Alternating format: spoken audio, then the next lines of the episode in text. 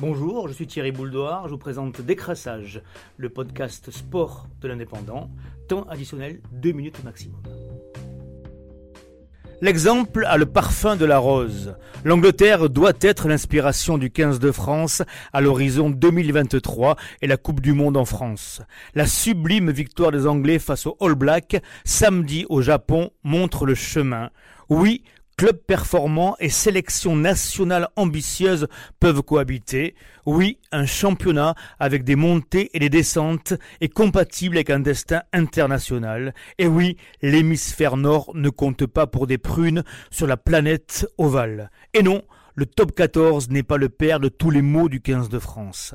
La preuve, le club londonien des Saracens a remporté trois des quatre dernières Coupes d'Europe, alors que le Super 15 et ses affluences faméliques ne bousculent plus rien, et surtout pas le rugby argentin, redevenu quelconque au Japon. Il y a six ans, lors de la dernière Coupe du Monde, les Anglais vivaient un calvaire sur leur sol, ils ne passaient pas le cap des phases de poule. Ensemble, fédération et club se tournaient vers le même objectif.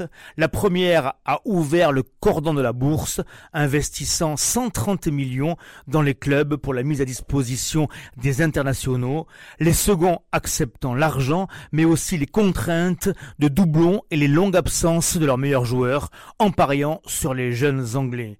Résultat, l'Angleterre déboulonne les Blacks, séduit le monde et les clubs anglais profitent d'un élan colossal. Frédéric Michalak résume parfaitement l'état des lieux.